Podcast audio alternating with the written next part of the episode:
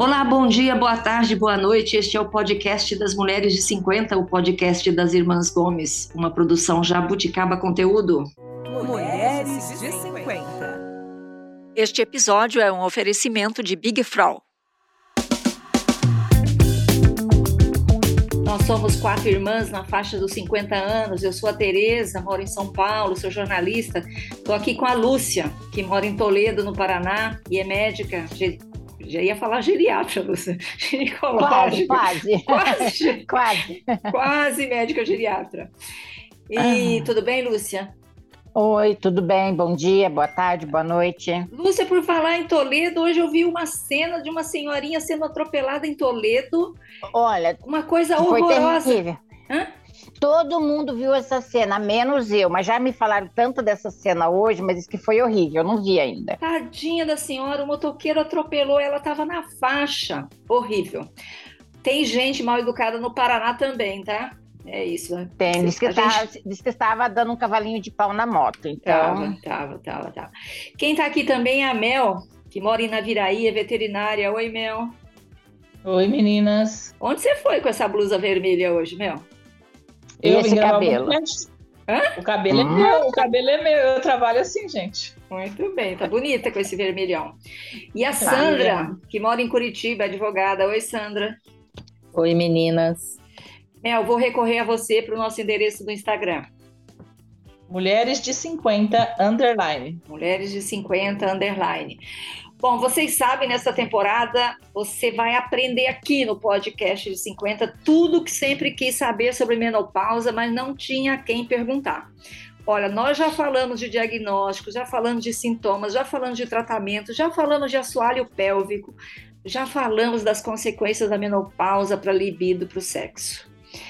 E Hoje nós vamos falar de um tema super importante também para todas as mulheres que estão chegando ou já chegaram à menopausa, que é a beleza da pele.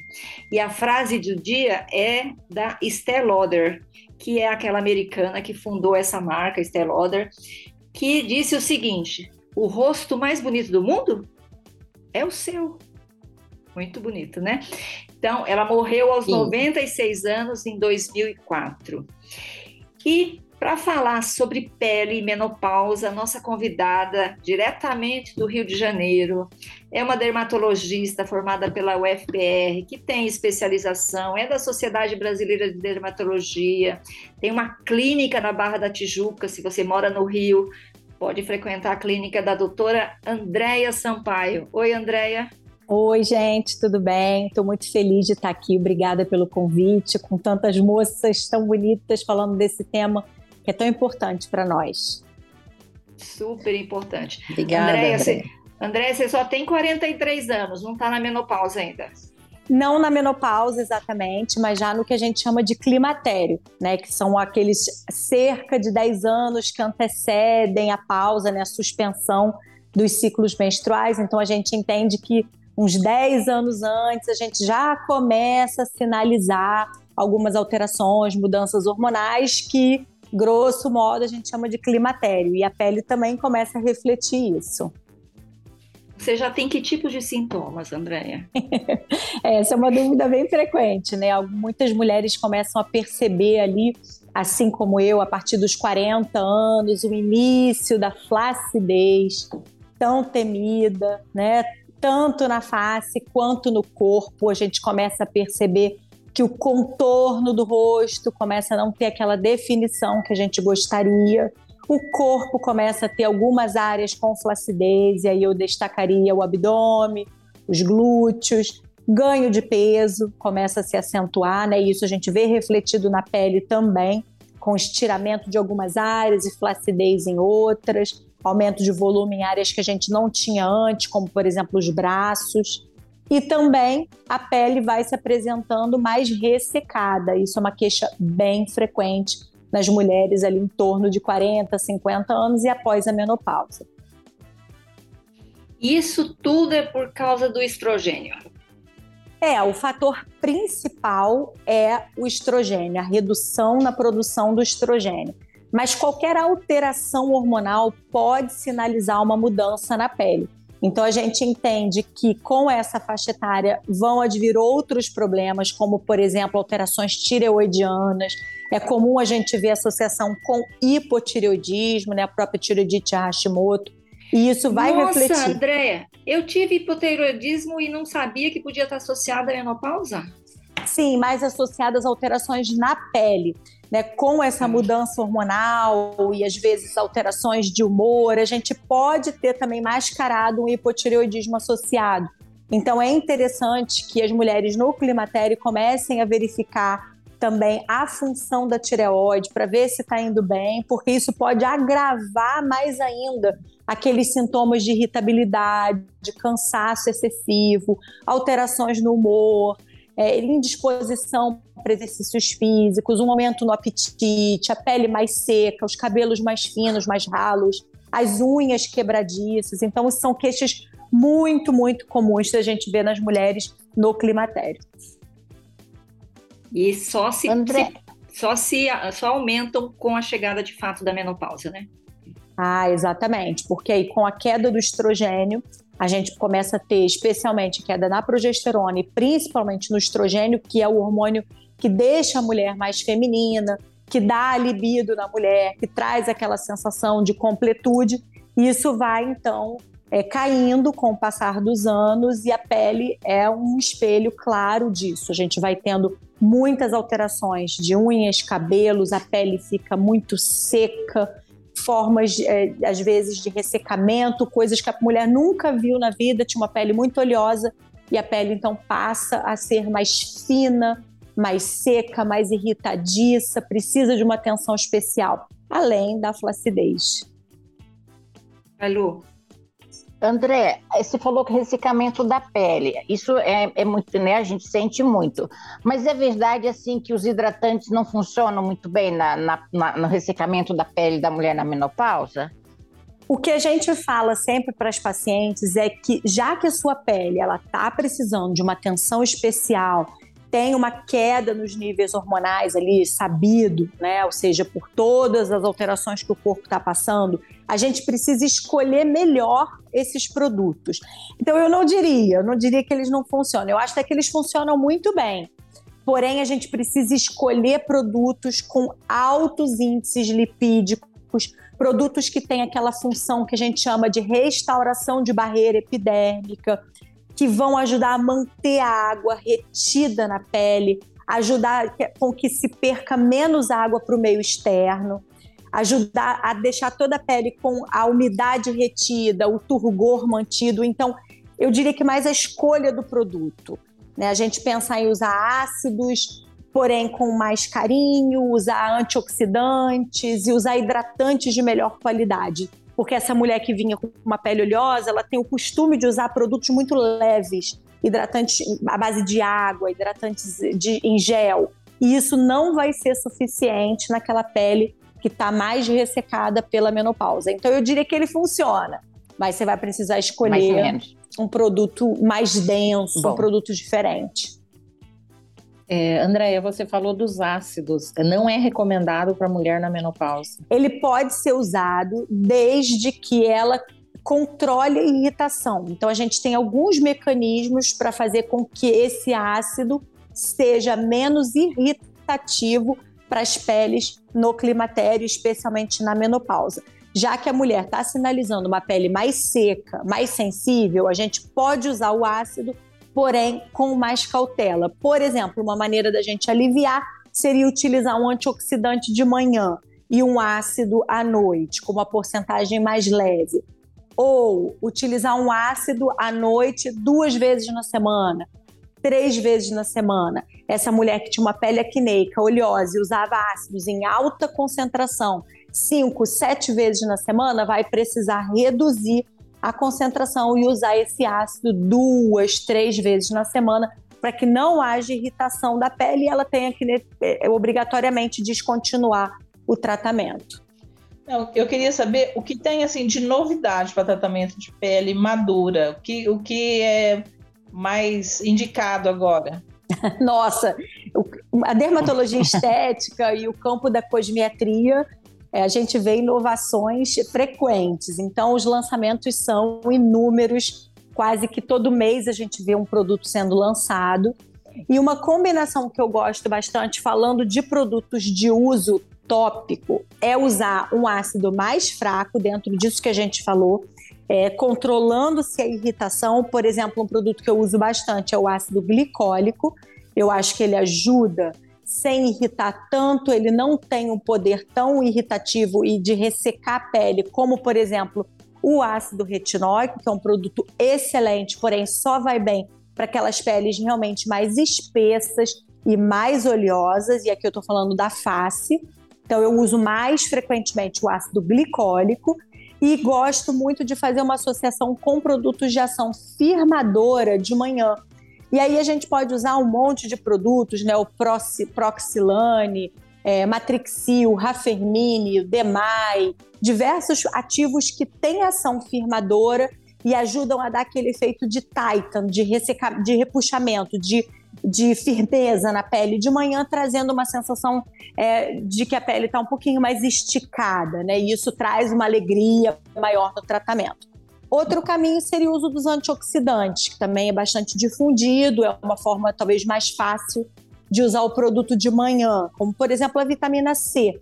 Uma combinação de vitamina C com vitamina E, ou um antioxidante como ácido ferúlico, por exemplo, e aí hoje a gente pode colocar o resveratrol, a niacinamida, a nicotinamida, extrato de chá verde e vários outros ativos que vão trazer uma ação antioxidante e ao mesmo tempo calmante para essa pele tolerar o uso de um ácido glicólico à noite, que vai ter uma ação renovadora.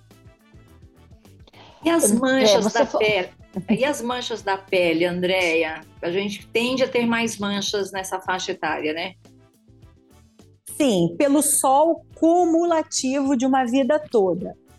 Então é comum um paciente falar: "Ah, mas eu não tomo sol", né? Deve ser a realidade de muitas de vocês, minha também. Mas a gente acaba apresentando na pele manchas que vão vir do sol que se tomou a vida inteira. Então, o dano provocado pela radiação ultravioleta, ele não é esquecido pelo corpo, ele é cumulativo. Então, ele vai gerando pequenos danos nos núcleos das células, danos ao DNA das células, e esses danos vão se somando. Com o passar dos anos, ou seja, lá pelos 40, 50 anos, essas manchas vão começar a aparecer. Então, o paciente fala, ah, é mancha senil. Não é mancha senil, é mancha de sol de um sol que se tomou a vida inteira. Então, pensando aqui num clareamento dessa pele, a gente tem várias estratégias. Desde produtos em casa, que eu acho que são fundamentais para todo mundo, para toda mulher que já passou ali dos 30, 35 anos, eu já penso que é uma idade limite para se utilizar, por exemplo, produtos em casa, nem que seja um produto. Você pode escolher um que você gosta, um produto com ação antioxidante, um produto com ação regeneradora, usar esse produto de maneira contínua e para sempre. Então, sempre que possível, nem que seja feito duas, três, quatro vezes na semana, o início de um uso de dermocosmético em casa. E aí, a gente pensando nos tratamentos estéticos, a gente tem um monte de opções também. Desde os peelings aos lasers, que tem uma forte ação clareadora, e rejuvenescedora na superfície da pele, aos tratamentos injetáveis, e aí sim a gente consegue melhorar mais a firmeza e a flacidez. Os injetáveis é. são sempre mais eficientes? Sim, se a gente considerar é que a barreira cutânea ela é muito eficaz, né? A barreira da pele ela é constituída de células em várias camadas muito compactas, cheias de queratina. Então a barreira da pele é muito eficaz, ela é muito seletiva. Para você fazer com que o produto penetre pela pele é um grande desafio. A indústria da nanotecnologia veio ajudar muito nisso, porque você vai diminuindo, diminuindo, diminuindo o tamanho da molécula de maneira que ela entre na pele. E aí o desafio é, é exigir uma reação enzimática que faça com que o produto comece a funcionar no determinado segmento que ele atingiu. Então, o desafio é passar o produto, atingir a derme, por exemplo, e ali ele sofreu um gatilho de uma enzima e fazer com que ele comece a funcionar. Isso é bastante complicado. Quando a gente quer melhorar a flacidez, a gente quer melhorar as fibras de colágeno e também de elastina. Isso não é possível por via tópica, porque você precisa estimular proteínas que estão nessa derme. O fibroblasto, que é uma célula que vai produzir essa proteína. Então a gente precisa irritar essa célula, irritar o tecido, irritar o fibroblasto para fazer com que ele produza muito mais fibras colágenas que estão sendo degradadas com o avançar da idade. Com o passar do tempo, a gente vai quebrando, degradando, fragmentando essas fibras e elas perdem qualidade. A gente quer que ele faça fibras novas e que essas fibras sejam capazes, pela sejam eh, possíveis de sustentar a pele, que elas tenham essa capacidade. Então a gente precisa de fibras íntegras e de colágeno do tipo 1, porque o colágeno do tipo 3 ele é mais fibroso, ele é mais cicatricial. E isso não nos interessa. Então, esse processo ele exige é, bastante tecnologia, bastante pesquisas científicas, uma técnica aprimorada, que é a ideia do uso dos estimuladores do colágeno. E para que eles sejam entregues na derme, que é onde a gente quer, a gente entrega ele ali logo abaixo da derme, somente com o uso de dispositivos que façam com que eles sejam injetados, ou agulhas ou cânulas. André, e o, e o uso de medicação via oral? De você tomar, por exemplo, o colágeno, a vitamina C, isso ajuda? Essa é uma pergunta difícil, né? Bastante controversa. A gente lê bastante coisa sobre isso e cada ano saem estudos novos. A literatura é muito conflitante. O que a gente lê hoje é que a entrega do colágeno por via oral ele poderia ser digerido no estômago como qualquer proteína, vai ser entregue no estômago, vai ser fragmentada e digerida em aminoácidos. E aí a gente perderia a ideia, a proposta de se consumir um colágeno pronto. Porém, o que a indústria farmacêutica fez para facilitar é fragmentar esse colágeno que vai ser consumido pela paciente em forma de pó de sachê em mini pedacinhos, que a gente chama de peptídeos de colágeno de maneira que, quando ele é consumido, uma parte desse produto é absorvido antes da digestão. E aí a gente sim consegue entregar o colágeno que você quer aproveitar para uso nos tecidos. Então a ideia é que se for consumido na forma de pequenas moléculas como os peptídeos, sim, ele teria maior vantagem. Outra coisa que eu entendo como vantagem no consumo dos colágenos em preparados prontos é o fornecimento de alguns aminoácidos que são essenciais para a formação desse colágeno pelo corpo, como a hidroxiprolina, a hidroxilisina e outros tantos como a glicina, que vão ser aproveitados pelo corpo depois na fabricação do colágeno novo. Então, sim, eu vejo vantagem. Uhum. E outra coisa, a gente vê uns vídeos assim na internet que o pessoal faz aquela sopa, aqueles colágenos de pé de frango. Isso funciona? Não é por nada, André, mas eu vejo o pessoal fazer aquele sopão de, de, de pé de frango, aí congela, né? Congela faz aquele. Cubinhos, no... é verdade. Faz é, cubinhos, faz cubinhos, né? congela e depois vai colocando na alimentação para repor colágeno. Eu tô, né, tô perguntando sim, é uma maneira de se repor o colágeno. Eu acho até que é uma maneira bem inteligente e fácil, além de ser mais barata, já que a gente tem acesso a ossos, né? Os restos que não serão consumidos do frango, como a pele, os pés, o pescoço, os ossos. E eu acho que é uma excelente opção, fica uma sopa muito nutritiva para a gente orientar a mulher que quer fazer em casa, que quer preparar o seu próprio colágeno eu gosto muito dessa ideia.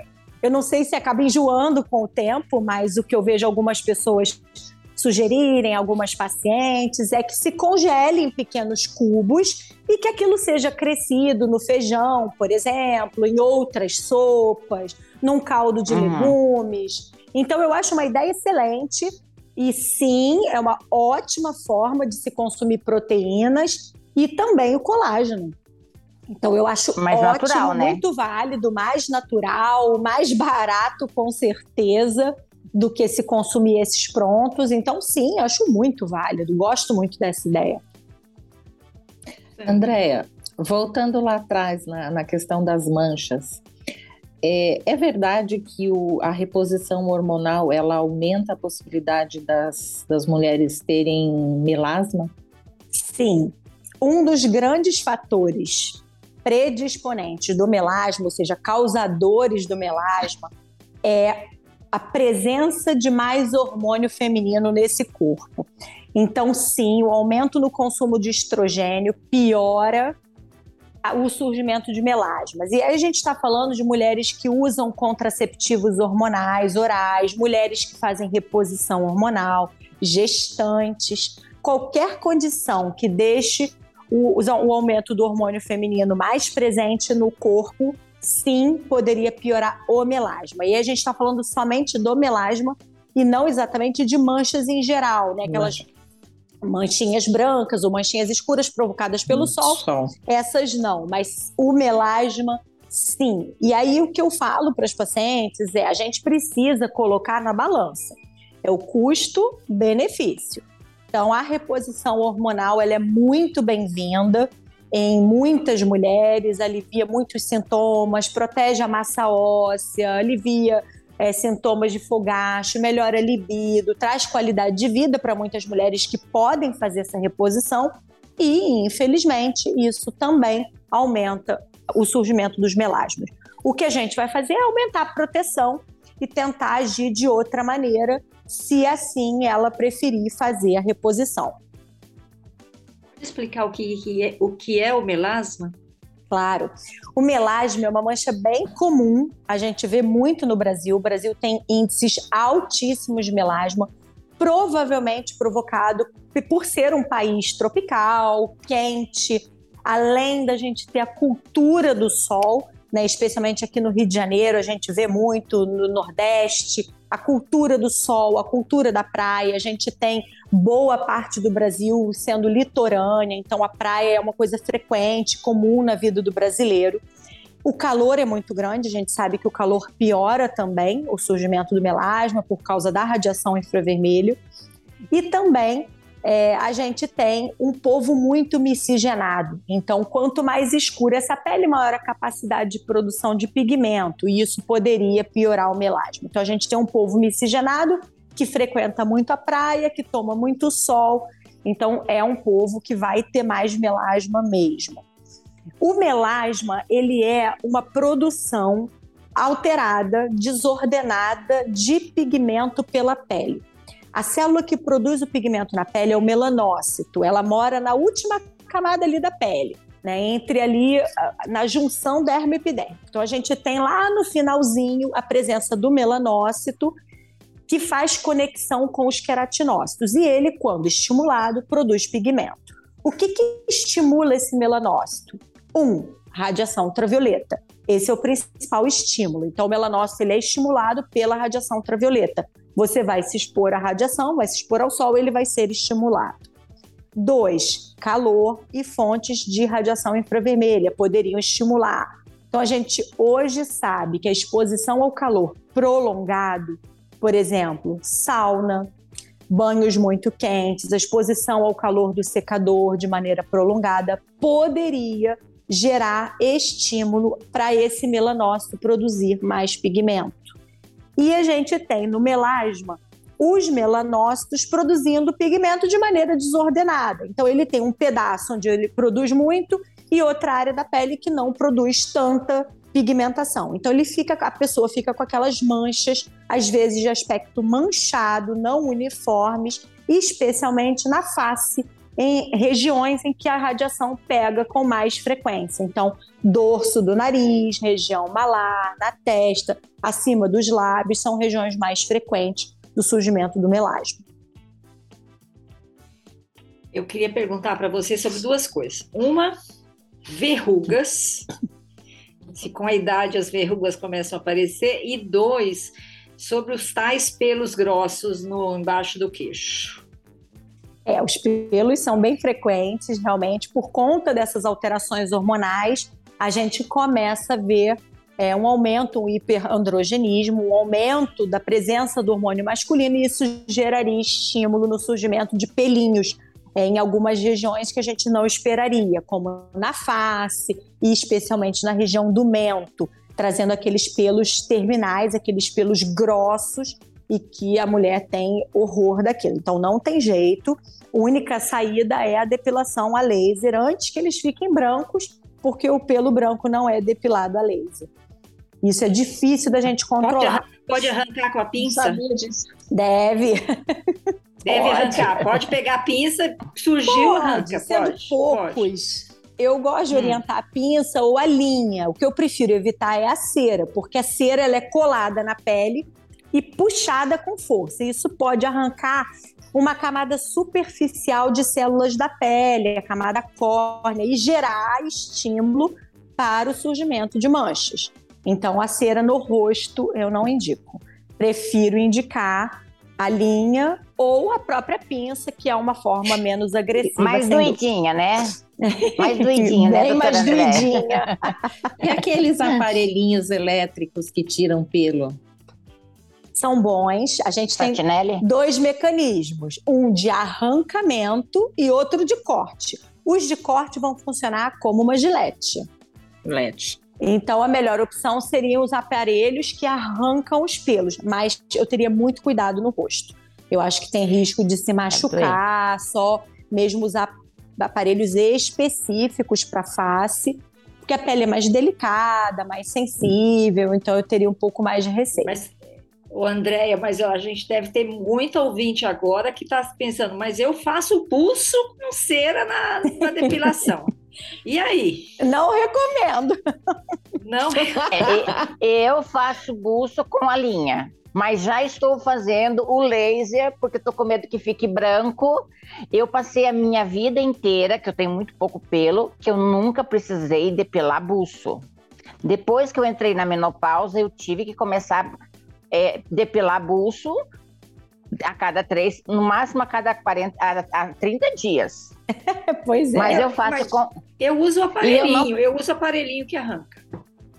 Cuidado. depois, aí eu faço com a linha. Faço com a linha, mas agora eu comecei a fazer Ah, eu o não sei laser o que no que é a busto, linha, porque não sei o que, que é a linha. O que, que é a linha? É uma forma Tereza, de depilação, É de uma linha, técnica, uma Tereza. técnica. Faz Ah. a tum, tum, tum, Tereza, você precisa de conhecer costurar, a Você linha. tem que, você Tem que conhecer, Tereza. num lugar que faça, você não vai É, tem- e não são todas as depiladoras que fazem, é uma técnica É mais difícil. Ter, é, não é assim vi. chegar e fazer. Nunca vi. Eles fazem ó, tipo uma tesoura com a linha e vão puxando, só que a linha ela não puxa a pele, ela puxa só Ai. o pelo, então ela gride menos a pele, mas dói bem mais. Dói mais, dói mais. E as Até quanto verrugas? tempo? Pois Vai, é, as verrugas são As verrugas. Só as verrugas, Mel, só um pouquinho, deixa eu falar as verrugas são um é que é desse capítulo. É. Vai, Mel. Não, eu queria saber, assim, até quanto de- tempo depois do início da menopausa pode aparecer esses pelos? Pra sempre. Não, mas Vai, assim, Patrícia. quando que se inicia? Por exemplo, eu já estou na menopausa há um tempinho, não tenho esse problema. Por exemplo, eu posso vir a ter ainda? Pode vir a ter, e isso tem muito de uma susceptibilidade individual também. Né, claro, a gente tem ali estímulos variados, desde a queda dos hormônios, da própria reposição de hormônios. Hoje a gente tem um crescente aumento né, na reposição de hormônios androgênios, como a própria gestrinona, testosterona, e isso gera estímulo para o surgimento dos pelos. É a mesma história da balança, tem que ser colocado na balança se vale a pena pelo ganho de massa magra, massa óssea, libido, ou se a queda de cabelo e o surgimento de pelos em outras áreas é pior para paciente. Aí eu acho que é aquela coisa do- de avaliação caso a caso, para ver o que, que é melhor para cada pessoa. E as verrugas? As verrugas. Ela falou, Tereza tá preocupada com as Eu verrugas. tô, porque, ô, Andréia, ó, eu percebi, nasceu uma verruga aqui embaixo na minha sobrancelha. Eu não posso, assim. E aí tô percebendo que estão nascendo verrugas nas minhas, na, na- no cocoruco do, da, da, da cabeça também. É da idade ou é alguma coisa que eu tenho que olhar? Ó, vamos tirar então já a ideia da verruga. As verrugas, por definição, são lesões virais. Verruga é igual a lesão viral. Então, as verrugas são causadas por um vírus que tem mais de 100 sorotipos, chamado HPV. Toda verruga é provocada pelo HPV. Isso é verruga. HPV não é o câncer de também, de útero. também. Mas é outro tipo. É, é um outro, É outro sorotipo. Eles, o HPV é um, é um tipo de vírus que tem um potencial oncogênico. Alguns sorotipos são mais oncogênicos, outros são menos. Essas verrugas que as crianças têm normalmente nos joelhos, nas mãos, perto das, da boca, né, dos orifícios, são comuns da gente ver e são os sorotipos não oncogênicos, dão aquelas verrugas e não vão dar o câncer de colo uterino. Alguns outros sorotipos são mais oncogênicos e dão alterações genitais, é o tropismo de cada tipo e poderia futuramente gerar um câncer de colo uterino ou de pênis também. Certo? Então, a verruga, por definição, é uma lesão viral. Pensando nisso, a maioria dessas bolinhas, lesões, que a gente chama de skin tags, não são verrugas. Provavelmente o que você está queixando não é uma verruga. É uma lesão, Não? uma- não é. Provavelmente é um pequeno pólipo fibroepitelial.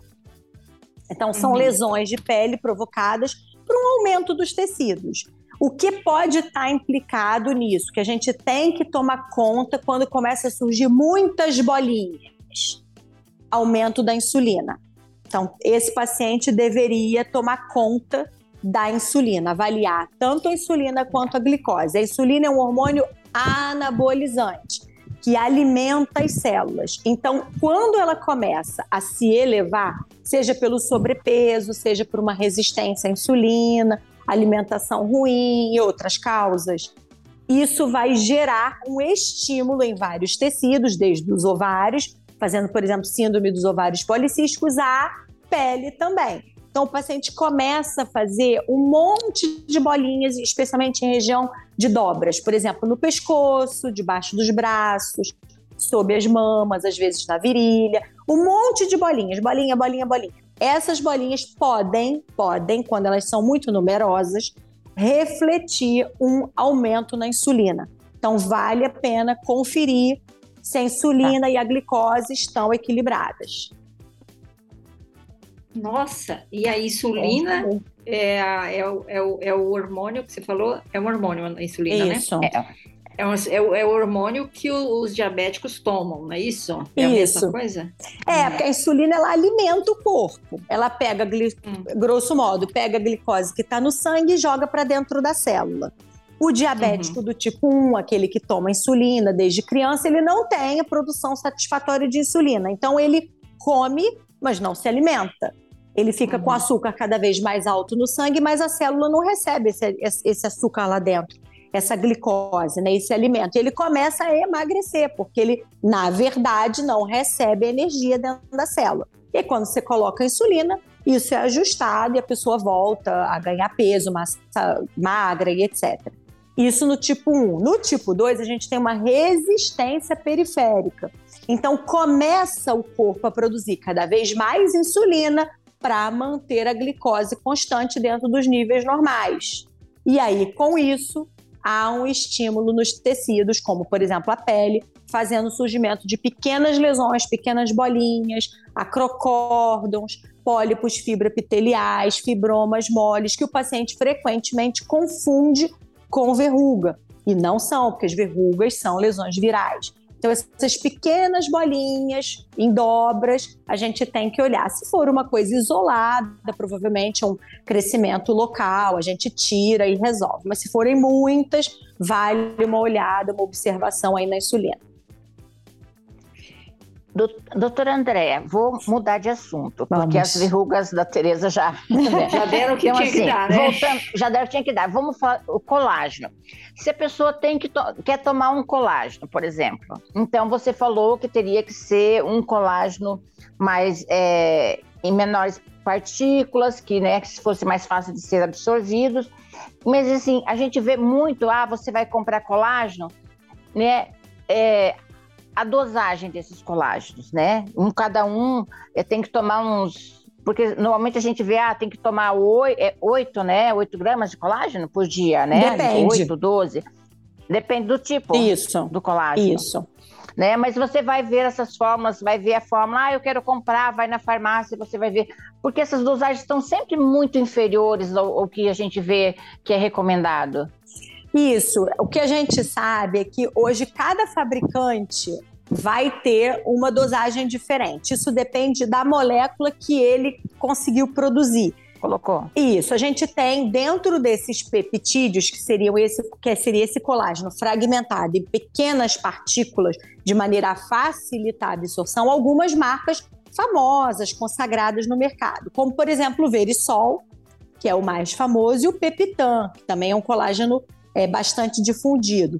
O Pepitan, você precisa de cerca de 8 gramas de produto para entregar aquela mesma quantidade de produto de colágeno que você vai consumir em 2,5 gramas de Verisol. E isso é uma questão Uhum. tecnológica do laboratório. Eles conseguiram, em um volume menor, entregar a mesma quantidade de colágeno como produto final. O que eu sempre oriento para o paciente é: um, procure um sabor que te agrade, porque não adianta a gente escolher um colágeno maravilhoso, é, super incrível tecnológico, se você não tomar. Não adianta só comprar. Eu tenho essa dificuldade de tomar o pozinho. Eu também. Uma opção que eu, que eu tenho feito, que me tornou muito mais prático, são as balinhas de gelatina. Né? Isso me tornou muito prático porque eu deixo na minha bolsa e às vezes eu entro no carro, eu pego e consumo essas três balinhas por dia. Porque realmente o pozinho estava ficando em cima do armário e eu não. Sabe? É muita coisa para fazer durante o dia e também não, não me adaptei. Esse, esse colágeno que vem em forma de gominhas, assim, também são bons? Excelente, é uma ótima forma da gente adaptar para o paciente consumir. Porque é isso, ou seja, não adianta você comprar um colágeno maravilhoso se você não tomá-lo. E aí não, a gente continua na mesma, Sim. né? Então esse é um ponto. O outro é escolher uma marca de confiabilidade no mercado. É melhor do que ir nessas lojas de produtos naturais e comprar um colágeno a granel que está exposto ali à luz, à umidade, ao calor. A gente não sabe qual a Uhum. dosagem do que tem ali dentro, que produto tem, o que, que é o recipiente, se adoça, com o que, que adoça. E a gente entra em outros problemas. Então eu falo o seguinte: escolhe uma marca boa, um sabor que te agrade, veja um horário que você consiga consumir e veja o rótulo. Se comprar em sachê ou em gomas, que é uma ótima forma de consumir, você vai ter a dosagem pronta. É só rasgar o sachê, misturar e você já sabe que a dose diária é aquela. Se comprar em lata, normalmente eles vêm com uma colher medidora. E isso é o fabricante que determina se vai ser uma colher pequenininha ou uma colher grande. E aí consuma a quantidade do medidor que o fabricante manda. Que aí a gente sabe que a gente está entregando a quantidade diária necessária de colágeno. E que vai variar de um fabricante para o outro. Entendi. Eu Mel. tenho muita dificuldade também Ah. com o sabor, muita dificuldade. Qual, qual o teu sabor? Com Qual o qualquer seu um. preferido? Não tomo Você- nenhum, tenho muita dificuldade. Porque É. a gente, mesmo variando, o gosto é de gelatina, eu não gosto de gelatina. Então, a sensação de estar tomando uma gelatina, às vezes em temperatura ambiente, eu acho bem desagradável, porque ele não dissolve se a água estiver muito gelada. A gente precisa de uma água em temperatura ambiente, depois poderia acrescentar água gelada. E aí eu prefiro fazer também em gomas ou em balas, ou até mesmo em chocolate. É possível fazer em chocolate. Nunca vi chocolate. Nunca vi chocolate.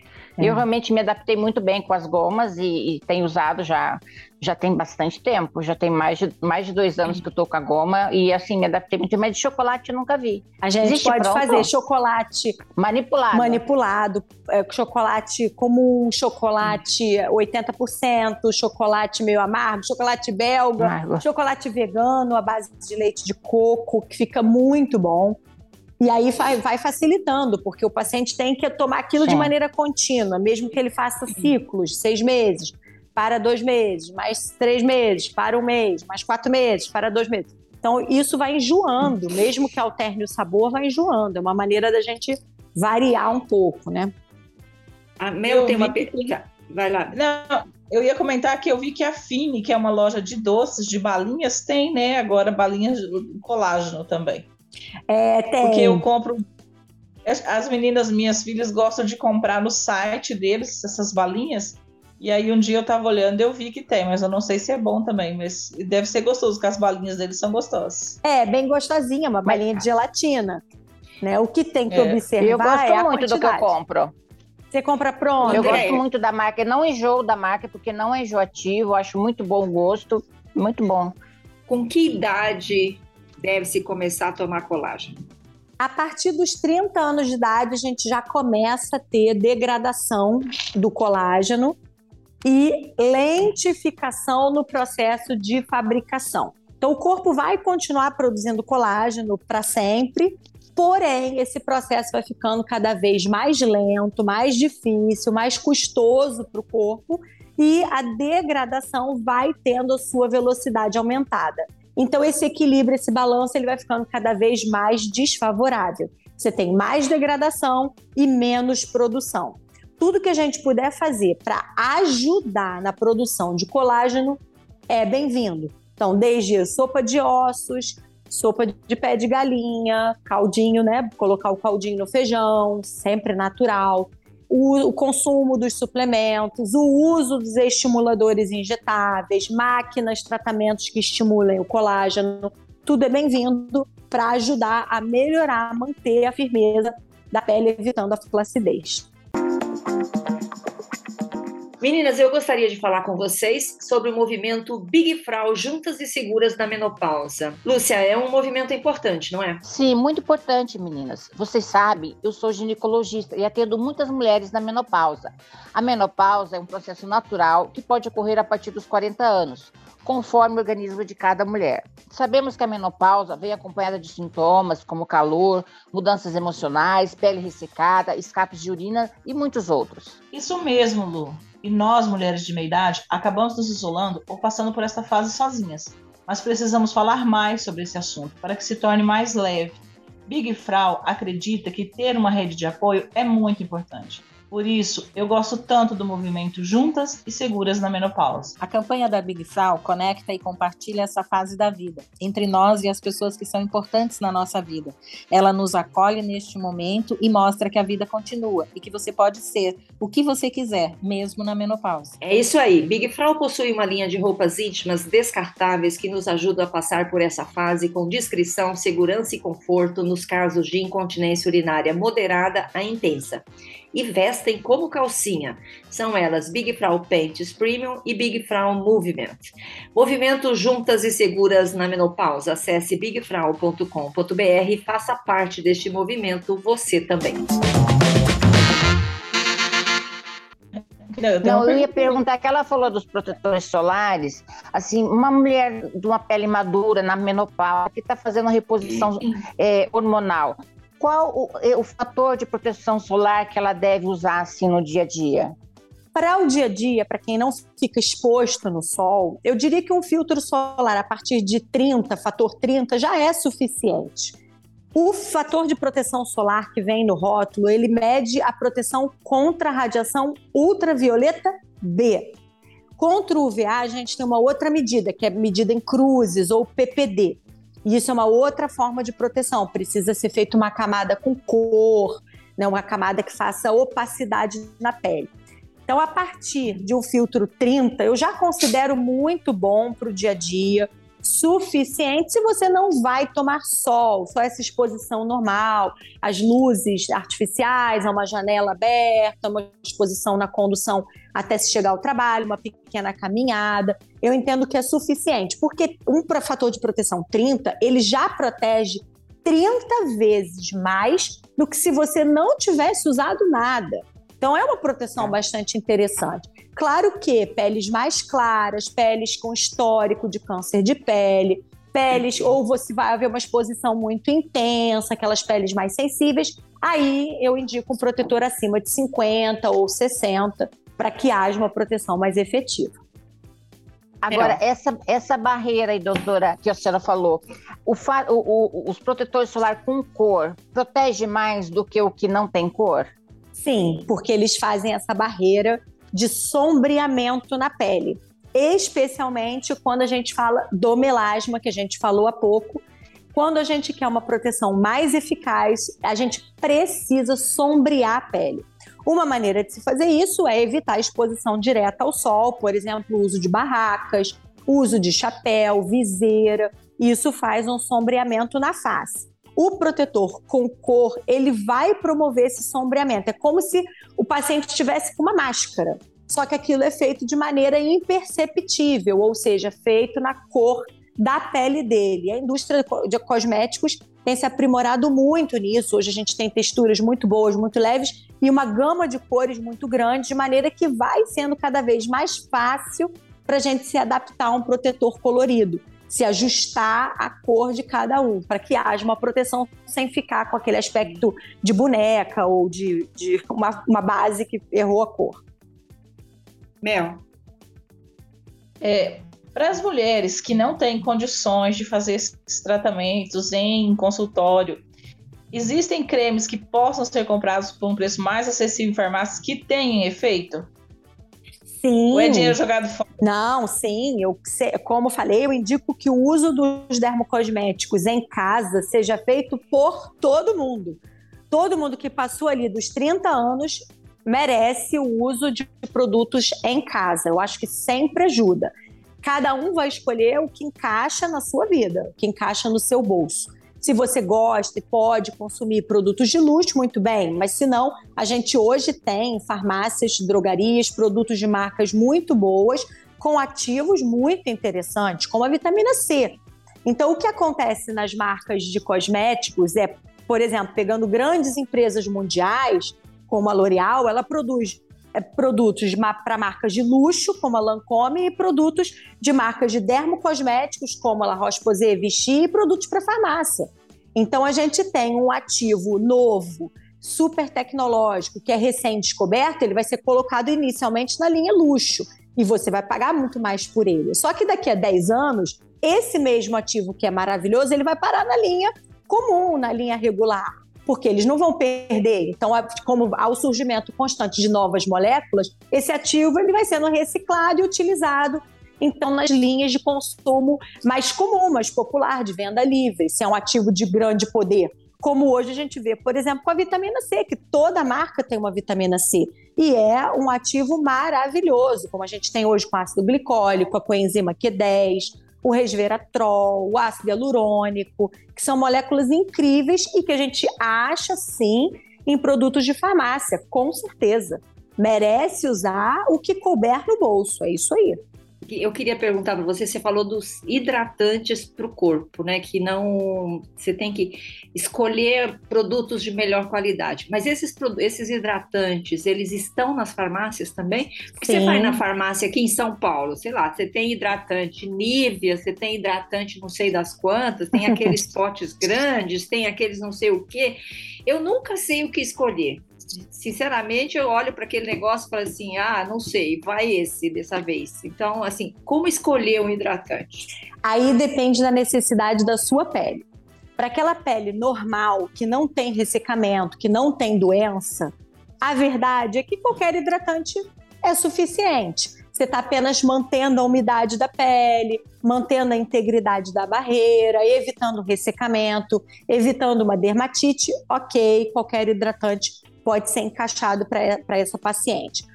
Para aquelas peles que têm alguma alteração, seja um ressecamento muito intenso, que a gente chama de xerose ou xerodermia, que tem dermatite atópica, peles muito sensíveis, peles com fissuras, aonde a gente não tem nem tolerância para o uso de um hidratante comum, aí nesse caso a gente precisa escolher um hidratante de alta performance ou restaurador de barreira. E esses hidratantes, sim, têm um custo mais elevado pela tecnologia que está envolvida na fabricação desses produtos. Mas hoje, quase todas essas marcas de dermocosméticos têm um hidratante que se encaixa nesse perfil.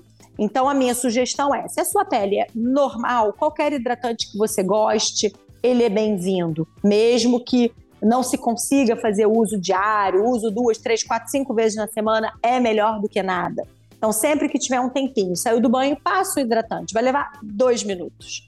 Agora, se a pele tem uma necessidade especial, procure marcas de dermocosméticos já conhecidas no mercado e procure por aquele hidratante que tenha alta performance. Na própria farmácia, isso hoje é disponível, as dermoconsultoras ajudam.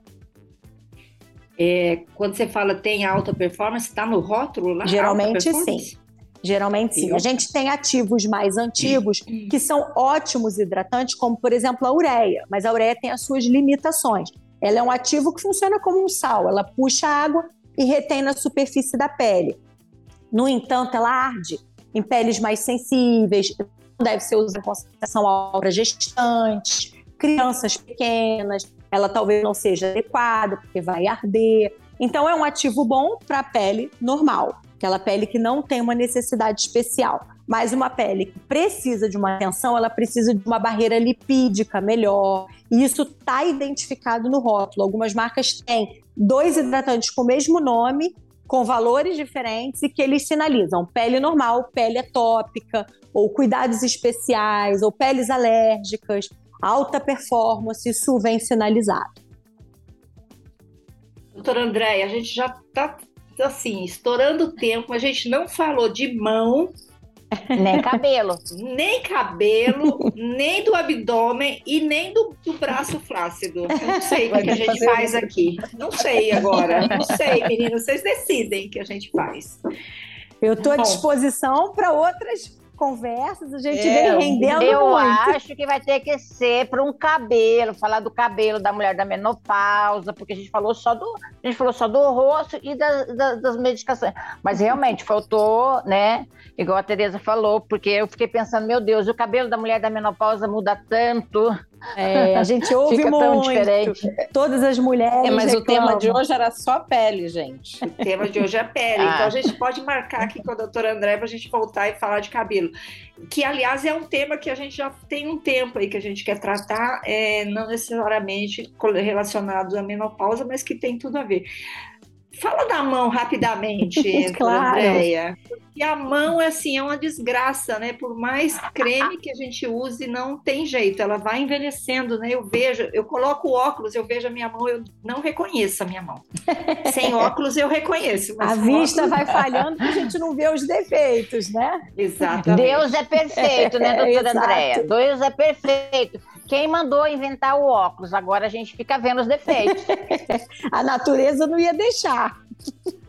Não. É verdade. Bom, as mãos, a gente precisa olhar para o dorso para proteger contra a radiação ultravioleta. A gente começa a ver o surgimento daquelas manchas chamadas senis, que a gente já falou que são manchas de sol, né, que são lentigos solares que vão refletir um sol acumulado de uma vida inteira. Então, o uso do filtro solar pode e deve ser estendido para o dorso das mãos, caprichar em hidratantes com uma fase lipídica mais alta, maior, ou seja, hidratantes de alta performance ou produtos específicos para as mãos.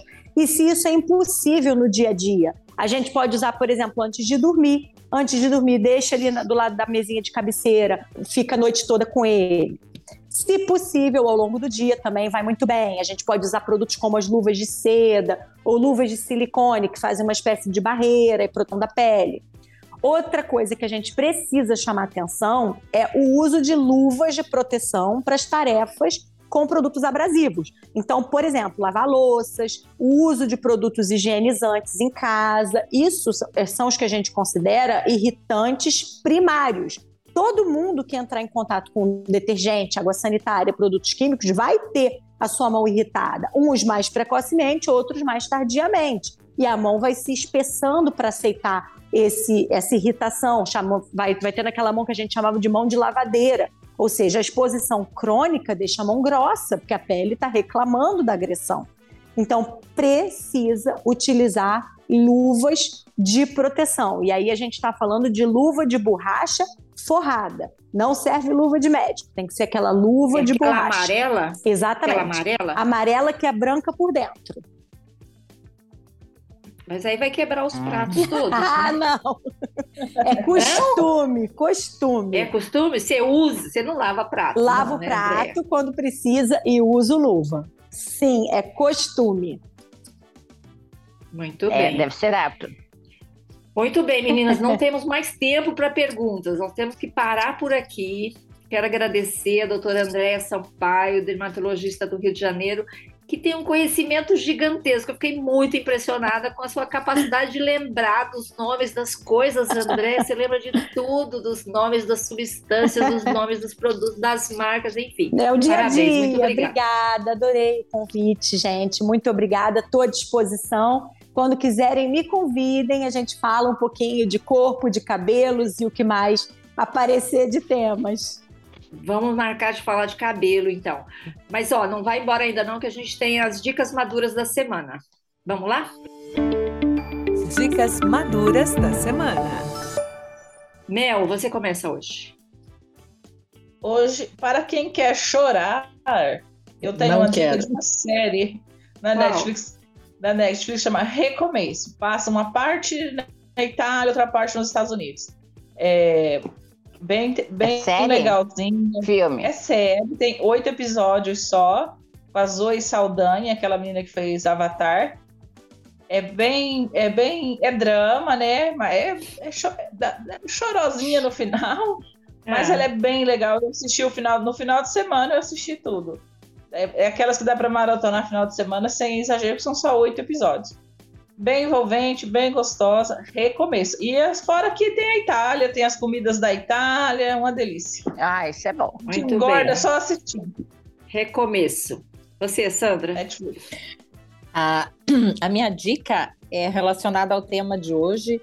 É, é- é um clube que eu descobri há não muito tempo, se chama Derma Clube, que você tem descontos em farmácias em alguns produtos relacionados é, ao- a, a- principalmente protetor solar, a pele, é, a da Vichy, da La Roche. Outro dia eu fui comprar um, um- um protetor solar da, da La Roche, estava quase 100 reais, saiu por 60 e alguma coisa, porque estava com um super desconto por esse clube. Se chama Derma Clube, você tem que entrar e fazer um cadastrinho. Aí quando chegar na farmácia, você avisa que tem e eles te dão o desconto. É só para legal, Curitiba. Sandra?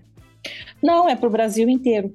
Você conhece, Andréia? Sim, sim, é um site da L'Oréal que contempla as marcas de dermocosméticos da L'Oréal, SkinCeuticals, Vichy, La Roche-Posay, e eles têm vários descontos, muitas É dicas. para vários produtos. Você vai é fazendo legal. pontos, eles mandam entregar, é uma super dica, bem valiosa.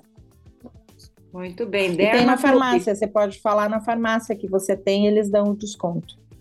É só falar, eles entram, registram que você tem. Eles... Sim, é, é. Eles, eles vêm, eles consultam. Fazem um cadastro, às vezes, para você. Legal. Tem Lúcia? farmácia que faz. Lúcia? Putz, eu tô sem dica hoje, Tereza. Dá- dica, faça exercícios. De novo. Faço exercício, ó. Eu vim, da- eu vim antes, an- eu me atrasei um pouquinho porque eu fui pra academia. Então eu Muito faço exercício, como sempre. Durma melhor, coisa que eu não tô fazendo, mas durma bem. Comecei a assistir o filminho do Caio Castro. Falei, não, meu dia de folga, sexta-feira. Tive que ir pro hospital, não consegui assistir, mas comecei é a assistir. Eu comecei a assistir, ser uma gracinha o comecinho dele. É, é, estão falando do filme Esposa de Aluguel, que está no Netflix, viu, Andréia? Eu não vi o filme, mas vi a bunda do, Ca- do, do Caio Castro. que tá bombando. Meu Tá Deus. bombando, né? Ó, a, minha, a minha dica é um livro, é, foi emprestado por uma colega de trabalho, Ana Maria, me emprestou esse livro, eu estou lendo, estou adorando, porque é um livro, Sandra, você que é cozinheira, nossa mestre cozinheira aqui, é, mistura história com receitas. E ela conta a história dela. A autora é a Luísa Vaz. Ela escreveu o livro Minha Cozinha em Berlim, uma história de amor. Então ela tem cada capítulo termina com uma receita relacionada àquele capítulo. E as, e as receitas, em sua maioria, eu achei bem factíveis, assim, bem assim que dá para fazer, sabe? Não é uma E ah, Sandra, e como você tem muita ligação com a Alemanha, tem muita receita da Alemanha e a maior parte do livro ela se passa em Berlim. Ah, legal, vou gostar de ler, porque Berlim é, é tão um linda, tão maravilhosa. É um ótimo presente, Tereza, é um ótimo presente. Eu já tenho, eu já tenho outro na lista. Qual que era o outro que você ficou de me dar no Natal, Tereza? Já tem mais um, põe esse lá na lista Não, eu te dei o do pão ano passado, do Senac. Ah, não, já, já, dei, já dei o do pão no Você já é, tem você me deu o do pão, é, eu já tenho. Que do... isso, ah, é verdade. Isso. É, ah, isso aí, ela tem um blog, só que é, é em inglês, chamado The Wednesday Chef, a chefe da quarta-feira. Muito, muito legal. Andréia, você tem alguma dica para gente? Tenho sim. Como a gente falou há pouco, né, pegando o gancho de vocês, não deixe de fazer o seu autocuidado.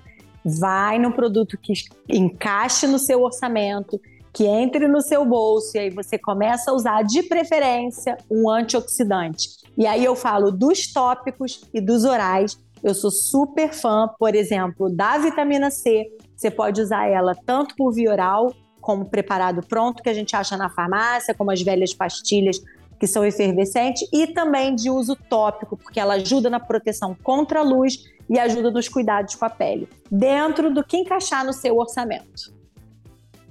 Muito, Muito bem. bem. Eu achei importante você falar das pastilhas de vitamina C, porque eu tinha entendido que era só para uso de passar na pele, mas você pode ingerir também. As duas formas. Pode ingerir. São bem-vindas. É, inclusive, Tereza, eu, eu ingiro a vitamina C junto com o colágeno. Ajuda. E a coenzima Q10. E é, a coenzima ajuda. Q10. Muito bem. Bom, nós entrevistamos aqui hoje a doutora Andréia Sampaio, que tem 43 anos, jovenzinha, tem uma pele linda, dermatologista. A sua pele parece que você tem 20 anos, Andréia. Sim, eu queria ser dermatologista. certo. É, não, assim, eu queria ser dermatologista, né? Porque é impressionante. Olha a pele da Andréia. É dermatologista no Rio de Janeiro. Onde fica a sua clínica na Barra da Tijuca? Bem pertinho do Barra Shopping, no Centro Empresarial Barra Shopping. Um prazer receber vocês lá. Como que acha você no Instagram, Andréia? Pode procurar o meu Instagram, é arroba DRA, de doutora, DRA, Andréa, sem I, Andréa Sampaio. Tem no, doutora Andréia Tem Sampaio. no Google também, tem página do Doctoralha, não é difícil de achar não, é fácil. Muito bem, Legal. doutora Andréia, muito obrigada pela entrevista, viu? Obrigada. Esclarecedora. Queremos recebê-la novamente. Tenho muitas perguntas ainda. Obrigada é. pelo carinho de todas. Consulta, Sandra. Já estou na conversa truncada também. Obrigada, já. É, eu te falei, aqui, aqui não tem conversa educada, não. É tudo truncada. Obrigada. Meninas, tchau. Tchau, Sandra Mel, Lúcia. Tchau, doutora Andréia. Tchau, um beijo. Tchau, meninas. Este, este beijo, foi o podcast, tchau. Tchau, Esse foi o podcast beijo. das Mulheres de 50, uma produção da Jabuticaba Conteúdo. A gente volta na próxima semana com mais um episódio falando de menopausa, tá? Não perca. Obrigada, tchau. Mulheres de 50. Esse podcast foi produzido e editado pela Jabuticaba Conteúdo, contando histórias de quem faz a diferença.